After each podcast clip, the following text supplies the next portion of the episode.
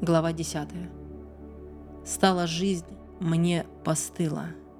Тогда мне жалобам излиться, поведаю, как душе моей горько.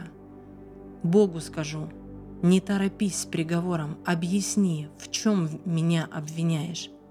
Хорошо ли тебе быть притеснителем, отвергать творение рук твоих и покровительствовать нечестивым? Разве глаза у тебя, как у смертных? Разве смотришь ты, как смотрят люди? Разве дни твои, как дни человека, и годы твои, как годы мужа? Что же ты выискиваешь во мне вину? Стремишься грех обнаружить? Ты же знаешь, что я не виновен, а из рук твоих никто меня не вырвет. Твои руки меня создали, слепили, а теперь взялись за меня, чтобы уничтожить. Вспомни, ты лепил меня как глину, а теперь возвращаешь в прах. Ты излил меня как молоко, и потом сгустил как творог, мясом и кожей меня одел, скрепил костями и жилами.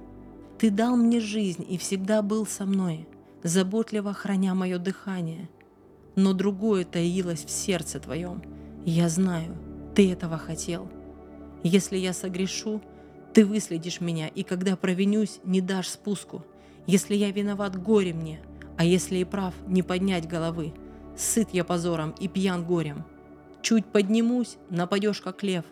Ужасаешь меня снова и снова. Обвиняешь меня опять, разжигаешь свой гнев все жарче. Выставляешь все новые полчища. Зачем же ты вывел меня из чрева? Я бы умер, и никто б меня не видел, словно никогда меня и не было. Отошел бы я из чрева в могилу. Недолгие дни мои, так оставь. Отступись, дай порадоваться хоть чуть-чуть, прежде чем сойду безвозвратно в страну тьмы кромешной, в страну непроглядного мрака, где тьма и нет устроения, и только мрак светит.